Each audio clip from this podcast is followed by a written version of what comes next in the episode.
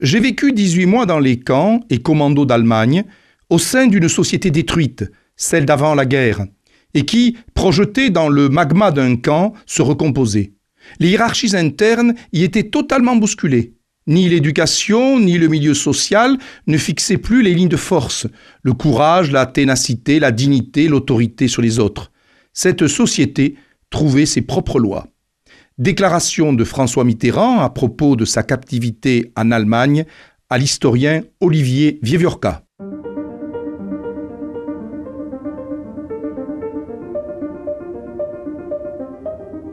Les fenêtres de l'histoire avec Philippe Foreau. Au moment de la déclaration de guerre de septembre 1939, le sergent-chef François Mitterrand est incorporé dans le 23e régiment d'infanterie coloniale installé au-delà de la Limagino, vers Beach, puis entre Sedan et Montmédy.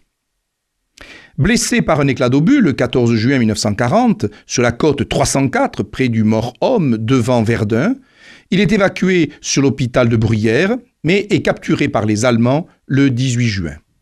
Après un passage dans un camp d'internement de la région de Lunéville, il est conduit en train jusqu'à Bad Sulza, à 60 km de Cassel, en Prusse. À la fin du mois d'août 1940, Mitterrand est transféré à Zingenheim, au Stalag 9A, en S, vaste camp pour 30 000 prisonniers. Enfin, en octobre 1940, Nouveau changement pour Schrala, Stalag 9C en Thuringe. Euh, François Mitterrand y tente une première tentative d'évasion le 5 mars 1941. Ayant échoué, il séjourne un mois à la prison de Speinregen, sur le Danube, puis est ramené à Zitgenheim. Une deuxième tentative a lieu le 28 novembre 1941. Elle est une réussite. Il parvient à Metz, il est livré aux Allemands par un hôtelier, mais avant même son transfert vers l'Allemagne, il parvient à s'évader et rejoint la zone libre, et cette fois-ci pour de bon.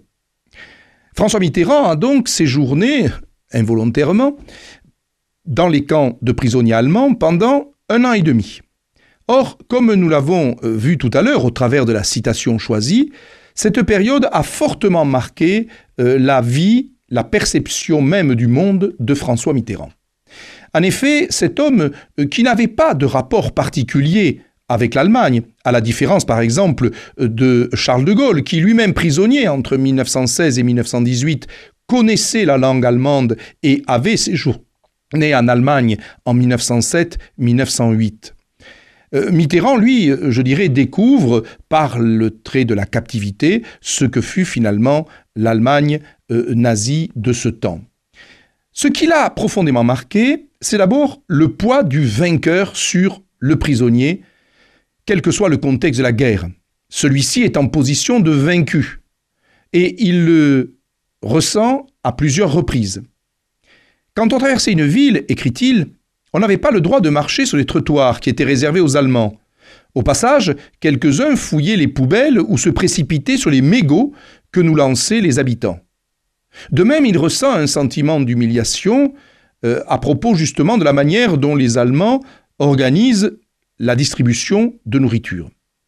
À midi, les Allemands faisaient apporter des bassines de soupe au rutabaga ou des boules de pain, et débrouillez-vous pour la journée. Ce sentiment d'humiliation et de rancœur fut analysé et approfondi beaucoup plus tard, une cinquantaine d'années après la captivité, par François Mitterrand dans ses mémoires interrompues.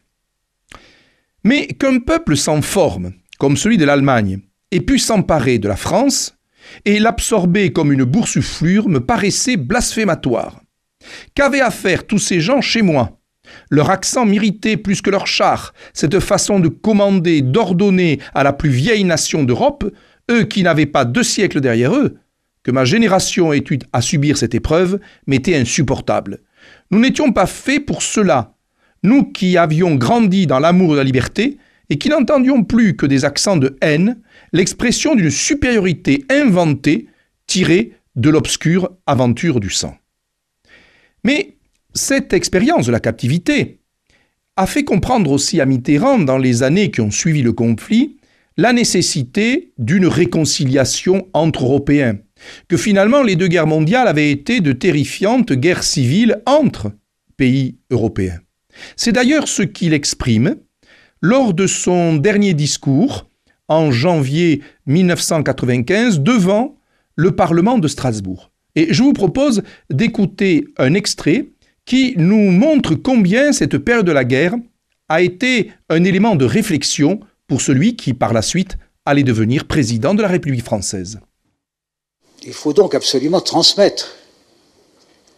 Vous avez vous-même, vous êtes nombreux à garder l'enseignement de vos pères, à avoir éprouvé les blessures de vos pays, à avoir connu le chagrin, la douleur des séparations, la présence de la mort, tout simplement par l'inimitié des hommes d'Europe entre eux.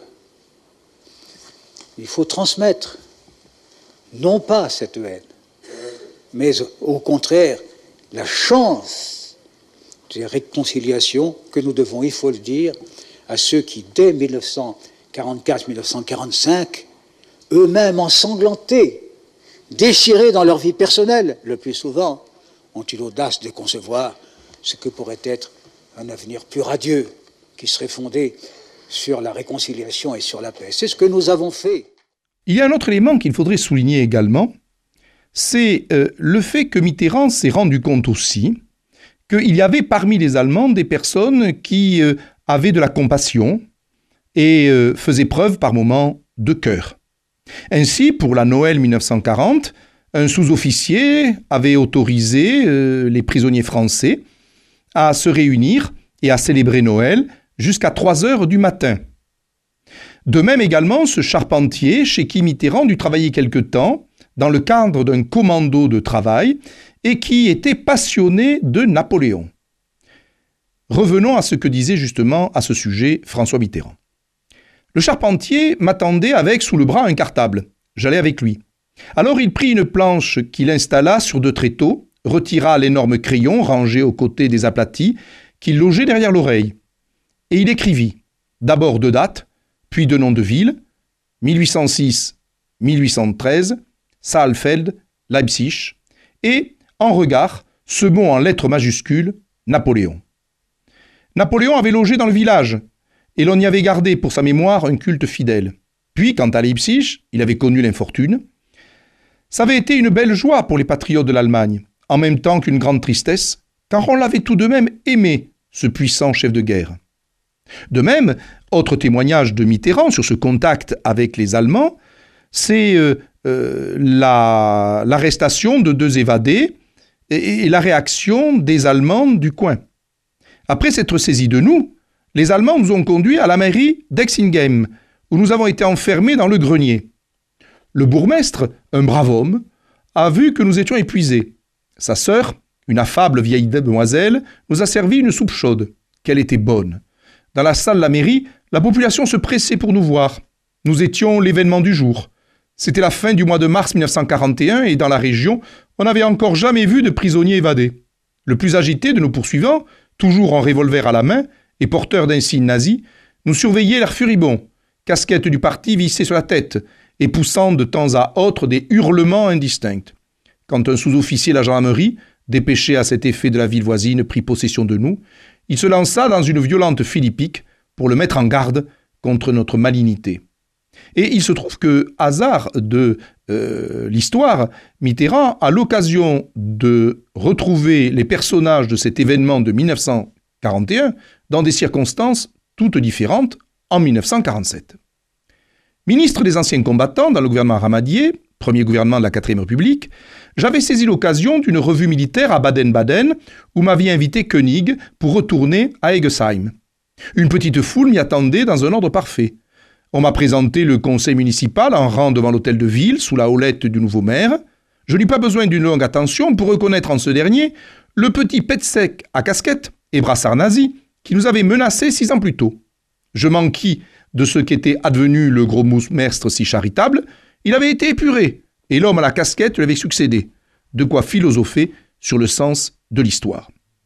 Il est bien évident aussi que c'est à l'occasion euh, de son passage au pouvoir euh, qu'il a également euh, expliqué la mesure de la nécessité de la réconciliation avec l'Allemagne.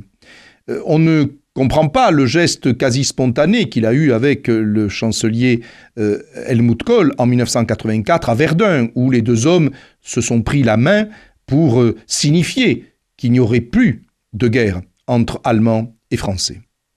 Euh, de même, en 1980, et je terminerai sur cet élément, il est invité par euh, Willy Brandt, celui qui avait été chancelier social-démocrate d'Allemagne entre 1969 et 1974. Et vous allez voir qu'il y a finalement euh, une ironie de l'histoire là encore. Une cérémonie avait été organisée en notre honneur et une estrade dressée. Sur cette estrade trônaient parmi les officiels les deux filles de M. Hubert, Elfriede et Ladmila. J'embrassais deux vieilles dames aux cheveux mauves qui n'évoquaient que d'assez loin les charmantes écolières qui montaient en fraude dans notre cellule pour nous prêter quelques livres de français lorsque j'étais prisonnier, car elles appartenaient à notre langue et elles l'apprenaient. Et les illustrés de la semaine emplis de récits de guerre où s'étalait l'héroïsme allemand. Elles étaient jolies, gaies, dans une uniforme d'Hitlerjugend, Sieg Transit. Eh bien, croyez-le, nous nous retrouvâmes avec plaisir.